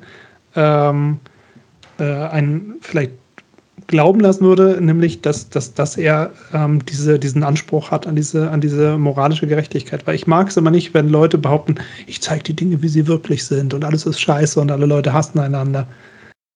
Ja, dann müssen wir aber als sozusagen Kreative ein Element reinbringen, vielleicht, das uns hoffen lässt, ja, das uns eine Möglichkeit gibt, irgendwie ähm, die Wahrheit sehen zu können und nicht einfach nur zu sagen, ja, wir fahren halt in die, zur Hölle. alles, ist, alles ist kaputt, alles ist verloren. Ähm, und hab, hat einer von euch schon eine, äh, die, eine Verfilmung gesehen von einem Inspector Calls? Nein. Sagt mir auch nichts. Ich habe nur das Stück gelesen. Ah, okay, okay. Ähm, das heißt aber, du weißt grob, äh, weil ich habe nur eine Verfilmung gesehen, ich weiß nicht, wie stark das in dem Originalstück ist. Siehst du da Ähnlichkeiten? Mm, ja, schon in dem Sinne. Also im Stück geht es darum, ein Inspector Calls. Ich kann mich ah, ganz ja. vage äh, dran erinnern, aber es, eben, es geht ein puh, Detektiv, der eine Gruppe von Leuten zusammenruft, die mit irgendeinem Verbrechen in Verbindung stehen und er macht mehr oder weniger, liest er ihnen die Leviten für ihre moralischen Verfehlungen. Mhm. Ich fand das Stück ein bisschen moralinsauer, aber es ist sicher, ja, aber eben, es ist schon länger her, dass ich es gelesen habe. Ja, ich habe, ähm, ich schaue gerade mal, welche Verfilmung das war. Genau, es gibt von 2015 eine Verfilmung ähm, von der BBC mit, ähm, wie heißt der Schauspieler? David Thewlis, den kennt ihr, mhm. oder? Ja. Ja, klar. Dieser, der auch den Bösewicht gespielt hat in Wonder Woman. Ähm, und jetzt auch bei Sandman dabei ist, ne? Ähm, Fargo Staffel 3 war auch der Bösewicht. Ähm, jedenfalls, der spielt da die Hauptrolle. Und äh, um nicht zu spoilern, äh, wie, wie Gregor schon berichtet hat, ähm, es geht halt Upper Class, ja, wird von einem Inspektor besucht ähm, und da ist irgendwo ein, ein, äh, eine junge Frau umgekommen und jeder scheint die irgendwie zu kennen um zwei Ecken und ähm, verstrickt zu sein. Und während die Upper Class sind, sie kommt aus, äh, aus, aus ärmlichen Verhältnissen, ist der Inspektor sozusagen derjenige, der ihnen den Spiegel vorhält, wie auch kleine Taten dazu führen können, dass sozusagen dieses Leben derailt. Und ähm, deshalb sehr ähnlich in gewisser Hinsicht, weil du hast so diese, diese, diesen Unterschied zwischen den ähm, Herkünften von Opfer und, und, und Täter sozusagen. Du hast ähm, Und das, ich will nicht zu viel spoilern. Ich würde euch echt empfehlen, den Film anzugucken, weil der das sehr, sehr schön gelöst hat, glaube ich, auf eine sehr moderne Art. Ähm, ein Element reinbringt, das mehr ist, als es zu sein scheint. Ähm, eben ein, ein, ein metaphysisches Element göttliche Gerechtigkeit, ähm, das es im echten Leben sonst nicht so gibt. Wo gibt es den zu sehen nochmal? Ähm, also es ist eine BBC TV-Version, glaube ich, gewesen. Ich habe es auf Amazon geguckt damals. Mhm. Genau. Ähm, deshalb ultra spannend und, und das Interessante ist halt nur, dadurch, dass wir jetzt länger darüber diskutiert haben, dass ich auch drüber nachdenken musste und wollte, wird mir eigentlich klar, wie sehr, wie gut ich das finde und dass ich auch Lust habe, den nochmal zu gucken, um das unter dem Aspekt ein bisschen zu beleuchten. Aber Michael Haneke hat über seinen eigenen Film auch gesagt, dass jeder Mensch diesen Film vollkommen unterschiedlich wahrnehmen wird. Was sagt ihr dazu? Vollkommen? Vielleicht nicht. Ich glaube, er gibt genug Richtungen vor. Aber wir haben ja unter uns auch schon ganz unterschiedliche Ansätze gehört, ne? Ja, zum Beispiel dieses metaphysische Element würde ich jetzt überhaupt nicht sehen im Film, sondern dass mir. So. Genau. Der Podcast endet an dieser Stelle. ja, aber eben, äh, es ist natürlich ein Film, der äh, auch sehr ähm, bewusst vieles offen lässt, um eben halt solche Diskussionen oder solche Diskussionen auch mit sich selbst ähm, anzustoßen. Und zum Beispiel eben, ich sehe jetzt weniger ein physisches äh, metaphysisches Element, aber sicher so ein Element von einer, ja, ich würde dann hier mehr darüber nachdenken, was ist eigentlich die Rolle von Kunst bei der Aufdeckung von verdrängten Wahrheiten. Mhm. Eben, wir haben auch ein bisschen drüber gesprochen, der Film von der, vom zeitlichen her könnte angestoßen worden sein, die Idee halt von, von der gesellschaftlichen Auseinandersetzung mit diesem Massaker damals, zumal von 1961. Und man eben, ich würde Haneke durchaus zutrauen, dass er sich selbst so als eine höhere Instanz sieht, die eben den Finger drauflegt auf solche Probleme und darauf hinweisen will. Also weniger für mich eine metaphysische Institution, sondern mehr so eben die, die, die Rolle der Kunst. Wofür ist die eigentlich hier? Mhm. So ein bisschen so wie Rutger Hauer in, äh, in der Mühle und ah, Genau, genau. Ja, stimmt, ähm, stimmt, stimmt. Ja, ja und, und ich glaube auch, äh, selbst wenn Haneke die Bibel zitieren sollte, glaube ich nicht unbedingt. Also er wirkt vollkommen ins Leere gemutmaßt, vollkommen ins Blaue hinein, äh, wirkt auf mich eher wie jemand, der völlig atheistisch ist und sich sagt, äh, ja, der Satz passt, den nimmt, nimmt, nimmt man als Inspiration, aber ich glaube nicht, dass er eine metaphysische Komponente hat. Da bin ich dann näher bei Gregor, glaube ich. Ja, also ich kann mir vorstellen, dass es sich das selbst für Gott hält. Sorry, Gregor, was war das? Also ich kann mir bei ihm schon eher vorstellen, dass er sich selbst für Gott hält, da ein, ein gesundes Selbstbewusstsein an den Tag zu legen scheint. Ja, und, und äh, das ist dann vielleicht auch wieder eine metaphysische Komponente. Heiko hat ja ein bisschen eben das auch vielleicht ein bisschen als unheimlich empfunden, was der Film mit dem Zuschauer anstellt. Da gibt es jetzt natürlich noch Zusatzmaterial, Zusatzinformationen. Wenn du von einem Spiegel fünfmal den Namen Michael Haneke sagst, dann steht dann. er hinter dir. Aber, oh, aber was macht, was passiert dann? Spürst du seinen kratzigen Bart in deinem Das, was als nächstes passiert, ist nicht so wichtig. ah, cool, das ist schön. Credits. ähm, ja, nee, aber genau. Vier also, leere Skype-Fenster, die Credits werden drüber geschrieben. Das wäre genial. Aber, aber genau, selbst wenn wir, ich mag halt metaphysische Sachen, das gebe ich zu, deshalb äh, sozusagen wähle ich wahrscheinlich so die, diesen, diesen Ansatz, weil ich das, deshalb interpretiere ich das rein in diese Leerstelle. Aber ich glaube, ähm, das tue ich auch bei Heikos ähm, Ansicht halt, dass das so ein bisschen gruselig ist, weil man dann selber ein bisschen Verfolgungswahn bekommt. Das sagt aber mehr über mich aus. Ähm, dann, wenn ich Verfolgungswahn habe, gehe ich davon aus, dass da draußen irgendwelche Geister rumspuken. Die psychologisch korrekte Antwort wäre natürlich, sagt mir meine rationale Gehirn Gehirnhälfte, dass es ein psychologisches Phänomen ist. Das heißt, ähm, wir diese, fast wie dieses ähm, wie war das denn noch? Wie heißt das denn noch? Dieses, diese, diese verspiegelten äh, Scheiben, in, in, die, durch die sich jeder beobachtet fühlt in der Soziologie. Ähm, wisst ihr, was ich meine? So ein Two-Way-Mirror oder? Ja, das ist so ein französisches Konzept. Ich weiß nicht, ob das Bourdieu war oder Baudrillard oder ich hab's, ich hab's vergessen. Ähm, Lacan vielleicht, der hat doch über Spiegel geschrieben. Ja, kann sein.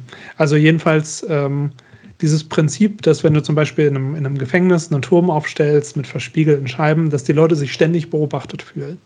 Ähm, und dann also weniger Unsinn machen. Ob da jemand drin sitzt oder gerade guckt oder Pause macht oder pennt, ist völlig egal. Ähm, aber diese, diese ständige Beobachtung sozusagen durch diesen Punkt, scheinbare Beobachtung, führt dazu, dass die Leute sozusagen äh, korrekt äh, reagieren. Und in gewisser Hinsicht tut der Film das auch mit uns, ne? ähm, weil äh, wir internalisieren, dass es möglich ist, dass sowas passiert, dass wir sozusagen beobachtet werden, dass äh, vielleicht die Sachen, die Leute tun, nicht unbeobachtet bleiben, dass Geheimnisse vielleicht an die Oberfläche geraten. Und deshalb ist der Film vielleicht auch so eine Art von Beitrag dazu. Eine kleine Drohung fast, ne? An, an, an, an all jene, die so ein bisschen sind wie unser George. Ja, das, das passt ja zu dem, was Gregor gesagt hat, ja. Ja, deshalb, ähm, ja, sagen wir so ein bisschen vielleicht so eine, Psycho eine psychologische Warnung. Ich meine, die meisten Filme, in denen keine Ahnung, bei Breaking Bad geht es ja auch nicht darum, mach keine Drogen, sondern pass auf, dass du dich nicht in so, eine Scheiße verrennst und immer weiter dir einredest, dass das alles ganz wichtig ist und äh, du aus der Firma rausgedrängt worden bist von deinen ehemaligen Partnern. ähm, aber äh, genau, genau. Cachet. Es gibt, äh, es gibt den, äh, habt ihr den gesehen? Mit Sicherheit wahrscheinlich. Aber Battle of Algier, den, das ist doch ein älterer Film oder ist das eine Dokumentation? Ich habe ich hab den zu Hause, ich habe mal gekauft. Der soll großartig sein, aber ich äh, habe bisher bis gestern nicht gedacht, äh, nicht mehr daran gedacht. Und dann habe ich gedacht, Mensch, das ist vielleicht das, was ich als nächstes mir anschauen werde, um dann vielleicht ein bisschen mehr zu erfahren über, mhm. über diesen Konflikt. Ja, nee, den habe ich noch nicht gesehen. Okay. Ich auch nicht. Sehr spannend. Ähm, ich auch nicht. Du auch nicht, Gregor. Ich, hätte, da, da, ich rechne eigentlich immer damit, dass gute Filme von Gregor gesehen wurden. Das ja, ich habe äh, viele, viele Lücken. Äh. Von wann ist der Film? Ah, ich glaube aus den 60ern. Mhm. Guck sonst noch mal kurz nach, aber ja. Ja, ja das wäre recht zeitnah. Das würde passen, ne? Mhm. Ja, für 50er, äh, in den 50ern war das, ne? Bis 61 oder so. Mhm. Ähm, wie sieht es denn aus mit weiteren Empfehlungen für, für, für Haneke, für all diejenigen von uns, die jetzt äh, angefixt sind mit dieser Form des Erzählens und der blutlo blutleeren äh, Darstellungsform menschlicher Existenz? Also ich kenne auch keine weiteren Haneke-Filme. Welche könnt ihr noch empfehlen? Hm, also ich habe hm, Funny Games gesehen, Wolfzeit und das Weiße Band.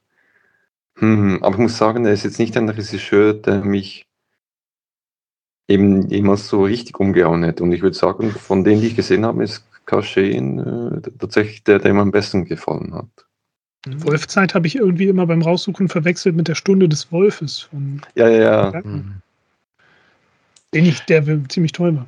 Und Heiko als äh, ja, Haneke-Fan? Ja, Haneke-Fan. Ich habe nicht alle äh, Haneke-Filme gesehen. Das Schloss habe ich nicht gesehen. Ich habe auch, äh, wie war das jetzt? Wolfszeit? Wolfszeit. Wolfszeit, ne? ja. Habe ich auch nicht gesehen. Also ich bin durch Funny Games auf ihn gekommen, der mich total verstört hat, weil ich diese Home Invasion Thematik fürchterlich beängstigend finde. Also sehr unangenehm. Ich, äh, ich kann den fast nicht gucken. Also diese, diese Form von, was da mit, mit Macht Ausübung passiert, finde ich sch schwierig, ganz schwierig. Das, das, das, das deswegen, deswegen habe ich ihn nicht ja. geguckt. Also ja. Ich weiß nicht genau, was der Reiz an Home Invasion an sich sein soll. Ja, da habe ich wirklich meine Schwierigkeiten mit. Aber das war nun mal, also der, trotzdem ist er mir aufgefallen dadurch. Mhm. Dann kam die Zeit, ich glaube, ich habe erst Cachet gesehen, dann habe ich die Klavierspielerin gesehen, den ich auch sehr gut finde, ähm, mit äh, Isabelle Huppert. Mhm. Genau. Ähm, äh, das weiße Band fand ich Isabelle Huppert. In Wirklichkeit heißt sie so, aber. Ja. Das, ja- weiße Band. War, Das Weiße Band. Äh, Ich fand auch Liebe, äh, es war ein guter Film. Ne? Sein, sein, ist, ne, ist ja nicht sein jüngster, ne? oder? Ist das sein letzter Film gewesen? Keine Ahnung. Sein zweitletzter, Ja. glaube hat dann noch, äh, Hat er- noch irgendeinen Film gemacht. Ach, stimmt. Äh, über, auch irgendwie übers, über Abschied oder Lebensende oder, ah, meine Güte. Happy End. Ja. Happy, Happy End? Mhm. Ja. Ich war, ich war damals bei. Ich war damals irgendwie nicht entsetzt, aber in gewisser Weise ein bisschen angewidert von der von der vom Werbefeldzug für das amerikanische Remake von Funny Games. Weil diese beiden Jugendlichen, ich weiß nicht, waren das nicht auch die gleichen Darsteller oder so? Ähm, Oh, die waren dann auf ja. Litfaßsäulen, also auf großformatigen Hochkantplakaten, standen dann die beiden da so, so, so leicht verbeugt in weißen Klamotten und dann stand da sowas wie Funny Games US oder so. Und, und dann so ein bisschen so wie äh, so, so, so, dieses gespielt prätentiöse, so äh, wir, wir sind bereit für einen neuen Auftritt oder sowas in der Art irgendwie. Und, und das war dieses, dieses prätentiöse, so ich lasse das jetzt auf die Zuschauer los, als ob man so eine Zirkusmanege oder so eine, so eine, so eine Freakshow-Attraktion hätte. Und gleichzeitig dann aber mit diesem, mit diesem gespielten Anspruch, äh, das hat mich damals, das hat solche Aversionen in mir geweckt. Ich weiß gar nicht Mhm. genau warum. Wie das mit jungen Menschen halt so ist. Äh, aber das hat mich davon abgehalten, weder das Original noch das Remake überhaupt sehen zu wollen. Ich habe das Remake gesehen, aber fast durchgespult, weil ich den Wert darin nicht sehe. Also es überspitzt eigentlich das Unangenehme fast noch in, ja, wie du schon sagst, also da, da, da kommt das Marketing ja noch ins Spiel und das in dieser Thematik ist fast krank. Also ich weiß auch nicht, dass äh, äh, das vergesse ich auch gerne irgendwie, dass das Ganze noch ein Remake bekommen hat. Ich, ich, Mhm. ich finde, das sticht eher negativ heraus aus seiner Mhm. Filmografie. Ich wollte noch zwei Filme benennen. Bennys Video und das Der siebente Kontinent. Seine frühen Filme ähm, sind auch sehr schwer zu gucken. Sehr deprimierend. Äh, dieses, das verstärkt einfach dieses besondere, dieses unangenehme Gefühl, wenn du, wenn du da reinguckst und die sind ja, sind die Ende der 80er gemacht worden oder sowas, auch mit sehr günstigen Mitteln. Wenn man sich das heute anguckt, äh, kehrt das in mir sowas irgendwie was Schreckliches aus meiner Vergangenheit hervor. Ich habe nichts Schreckliches in der Vergangenheit wirklich erlebt, aber so Dinge, die, die ich damals als bedrückend empfunden habe und so, das kehrt so diese ganzen Gefühle wieder hoch und, und die Thematik ist auch sehr schwer. Mhm. Okay. Gute Filme, aber ich kann das kaum wieder gucken. Okay. Ähm, ja, dann würde ich sagen, kommen wir mal in die Mainstream-Bewertung rein. Äh, Gregor Cachet, wie viele Sternchen bekommt der Film von dir? Äh, ich würde sagen vier von fünf. Mhm. Sebastian? Hatte ich dann unterm Strich auch gedacht, ja. Okay. Heiko? Wow, ich habe mir noch nicht mal Gedanken gemacht. Ähm, also er kriegt auf jeden Fall viereinhalb von fünf. Ich glaube, dabei bleibe ich auch. Ja. Ja, ich glaube, ich, glaub, ich schließe mich an. Ähm, nicht, dass wir hier Sternebewertung machen müssen, aber hey, wir müssen ein kleines bisschen versuchen, noch zugänglich zu bleiben. Im Aber, aber zu- Haneke steht bei mir immer noch unter, unter Beobachtung, muss ich sagen. Also ich, ich habe immer noch nicht, ich habe immer noch nicht mit meinem Vorurteil, das ist halt mein, mein Päckchen, das ich zu tragen habe, mit meinem Vorurteil gebrochen, dass, dass Haneke eventuell ein prätentiöser Stinkstiefel ist. Ja, aber seine Filme, finde ich, haben. Ich, Also, ich, wenn, wenn du diese Person vielleicht auch mal ein bisschen beiseite schiebst. ja, äh, ja. Also Und, für, mich, für mich hat er sehr viel zu bieten, sowohl filmisch als auch, äh, als auch seine Gedanken da drin. Und Ja. so. Ich kann da Und, und anfangen. basierend auf deiner Empfehlung und der Sichtung des Films äh, bin ich auch bereit, weitere Filme zu gucken.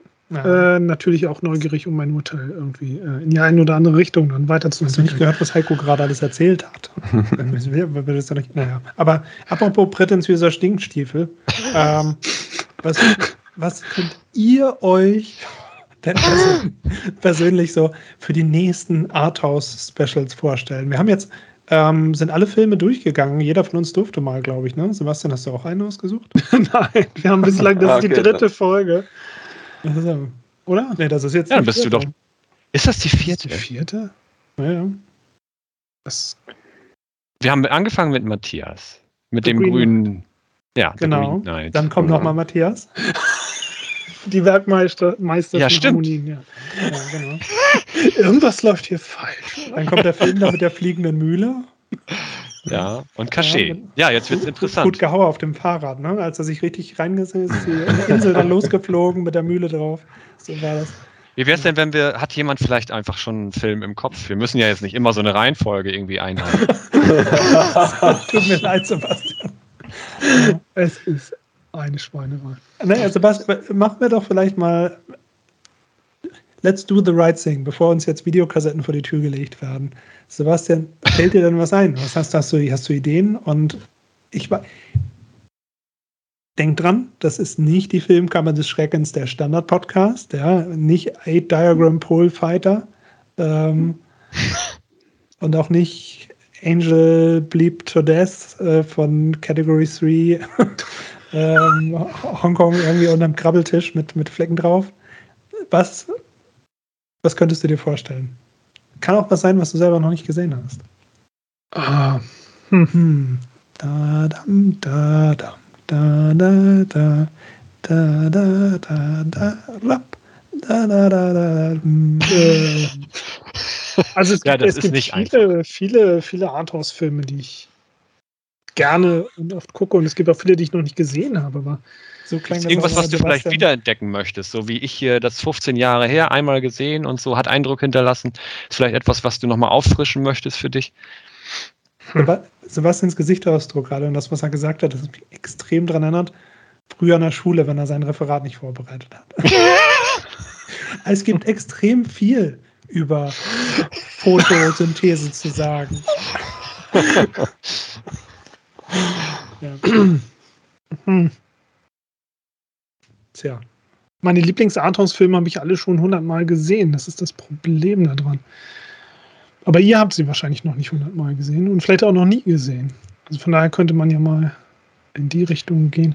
Lass uns doch mal einen Larry Clark-Film gucken. Who the Devil is Larry Clark. Ja, das war ernst gemeint. Nee, Ähm. ich meine, wer, ist das? Was, Ach so, ach so. Ich, ich habe äh, kurz vorher nochmal so überlegt, was, was habe ich so damals gut gefunden oder was habe ich da entdeckt oder sowas. Und äh, jetzt habe ich gedacht, wenn wir, wenn wir was gucken, und das muss ja nicht das nächste sein, Sebastian, du, das sollte jetzt nicht irgendwie äh, übertrumpfen oder sowas, sondern einfach nur als Gedanken. Larry Clark ist einer, der, glaube ich, total auch, ich hätte fast gesagt, in Ungnade gefallen ist, auch zu Recht wahrscheinlich. Also der hat eine, schon eine schwierige ähm, schwierige Geschichte. Äh, die Filme sind mit Sicherheit nicht sauber. Ah, ich weiß gar nicht, was ich sagen soll. Ähm, Das wäre so schön, wenn du dir Larry Clark gerade spontan ausgedacht hast. nein, nein, nein, nein, überhaupt nicht. Nee, nee, ich, vielleicht ist das doch ein bisschen zu heiß, das Thema für uns hier. Ähm, das, würde, das würde extrem triggern. Also der hat mit vielen äh, eher jugendlichen Darstellern gearbeitet, der ist deutlich über Grenzen gegangen, was so sexuelle Geschichten anging und so. Also ich wollte nur etwas Kontroverses nochmal einwerfen, ja. Wenn wir uns mal, wenn wir uns mal ein bisschen aufheizen wollen, dann, dann wäre vielleicht ein Larry Clark-Film, wir müssen ja nicht das Schlimmste nehmen. Aber ähm, Hm. ja, wäre wär als Herausforderung vielleicht mal gar nicht so schlecht. Ich glaube, bei dir klingelt's und du hast eine Videokassette vor der Tür liegen. Das klingt alles sehr verdächtig, was du da erzählst. Also die, die Filme müssen ja auch äh, generell verfügbar sein, aber ansonsten wäre ich auf jeden Fall dafür, mal was von Wayne Wang zu gucken. Habt ihr denn Smoke schon gesehen? Hm, nö. Harvey Keitel? Das ist einer meiner Lieblingsfilme immer noch. Oh. Ja, auch. Ich würde sogar sagen, von, wenn, wenn ich drei Filme aussuchen sollte, wäre Smoke auf jeden Fall dabei. Wayne Wang, Drehbuch und Produktion Paul Auster, einer meiner Lieblingsautoren. Einer der besten New York-Filme, die man sich vorstellen kann. Oh, cool. Habe ich nicht gesehen. Ja, dann bin ich für Smoke. Mhm. Das Ja, ist lustig. Weil ich wollte Der gerade sagen, nicht so wirklich, wenn es der ist, der ich im Kopf habe, dann ja, das, das wäre ein schöner Mhm. Film. ich wollte gerade sagen, Sebastian, Kunstfilm. Nimm irgendwas mit Harvey Cartell, am besten schwarz-weiß. Was lustig ist, dass Harvey Cartell drin vorkommt und auch eine schwarz-weiß-Szene. Ähm, ja. Ja, und wenn es einen Wayne Wang-Film gibt, den Matthias noch nicht kennt, aber der ist, der, gibt es zwar via Criterion, aber ich, der ist sonst, glaube ich, schwer erhältlich. Das wäre dann äh, Chen is Missing. Das ist Wayne Wangs erster Film. Anfang der 80er habe ich vor ein paar Wochen das erste Mal gesehen und das war, wie wenn ich einen Film, der einer meiner Lieblingsfilme sein sollte und die ich schon seit 30 Jahren kennen müsste, plötzlich entdecke mit Anfang 40 und äh, da war ich völlig baff. Aber wenn wir ah. nach der Verfügbarkeit gehen, wären wir eher bei Smoke. Also Smoke würde ich extrem gerne mal sehen, wenn ich das so anschaue. Ja. Oh, sehr gut. Alles klar. Smoke dabei. it is. Cool. Wunderbar. Dann würde ich sagen, vielen Dank, äh, Heiko, dass du Cachet für uns rausgesucht hast.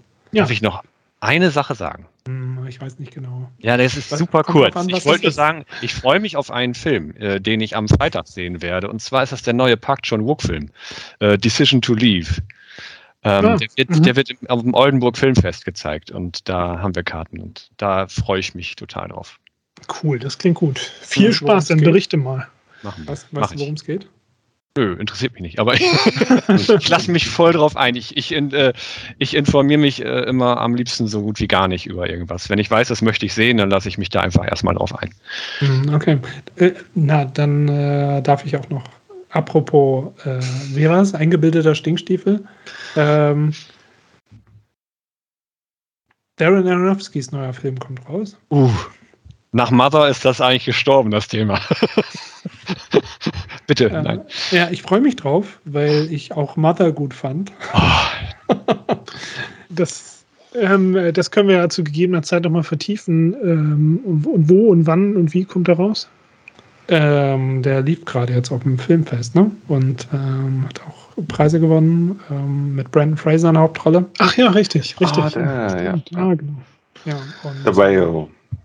Ja, genau. Ja, und prätentiöse Stinkstiefel. Das Problem ist eben, ich habe auch nach Mother mir ein paar Interviews mit Darren Aronofsky angeschaut und sagen wir mal, ich habe sie schnell wieder abgeschaltet, damit ich weiter großer Darren Aronofsky-Fan bleiben kann, weil ich liebe seine Filme extrem. Ja, ich glaube, viele unserer Lieblingsregisseure sind einfach grundlegend potenzielle Arschlöcher. Also das ist naja, manchmal, dass manchmal das ein Arschloch ist. An dieser Stelle schöne Grüße an Darren Aronofsky und alle anderen Regisseure, die uns hier vielleicht wenn er zuhört. Ja. Ähm, wo ähm. wir, wo wir gerade im Arthouse-Podcast sind, ich habe, äh, als es mir in den letzten Wochen nicht so gut ging und ich äh, ja, dahin kränkelte, mir sämtliche Transformers-Filme angeguckt und äh, zum Disney Day habe ich mir Robert Zemeckis Pinocchio angesehen und danach noch durch Tim Burtons Dumbo durchgespult. Mhm. Und ich kann nur sagen, es gibt eine Hölle. Und ich habe sie gesehen. Und sie sieht immer gleich aus. Und es ist erstaunlich. Es ist erstaunlich, welche Leiden da auf euch warten. Also. Wir reden von der ganzen äh, kompletten Reihe, die du gerade benannt hast. Von allem, ja. Von allem, was, von allem, was vollständig computeranimiert ist, vollkommen seelenlos, vollkommen, vollkommen in, in, in Selbstverliebtheit äh, sich suhlt. Äh, es ist wirklich erstaunlich. Da hast du aber wirklich oft in den Abgrund geguckt, oder? Äh, ja. Der erste Transformers-Film enthält auch ein paar Szenen, die ich sehr, sehr schätze, ähm, die ich mir damals schon schön gesoffen habe. Ähm, deshalb liebe ich auch dieses Meme. Ich klicke bei YouTube auf jedes Video, wo jetzt draufsteht, gerade aktuell, äh, Movie Title, but it was made in 2007. wo du dann immer das Lied von, äh, von was war das, von Linkin Park am Ende hast. Aber es genau passt mir perfekt auf jede Filmszene von heute, auf jedes Ende. das ist perfekt. Ja. We send this message out to all Autobots. Das ist, wenn jemand auf dem Grab einer meiner Lieblings-Kindheits-Franchises tanzt und dabei wild um sich uriniert und dabei ein bemaltes Gesicht hat und sich die ganze Zeit auf die Backen links und rechts klatscht und meinen Namen ruft könnte ich es nicht persönlich annehmen. Das klingt das, nach was Kunst. Michael Bay da tut. Ich muss ja zugeben, den Teil mit ähm, Wahlberg und den, und den Robosauriern, den fand ich ziemlich unterhaltsam.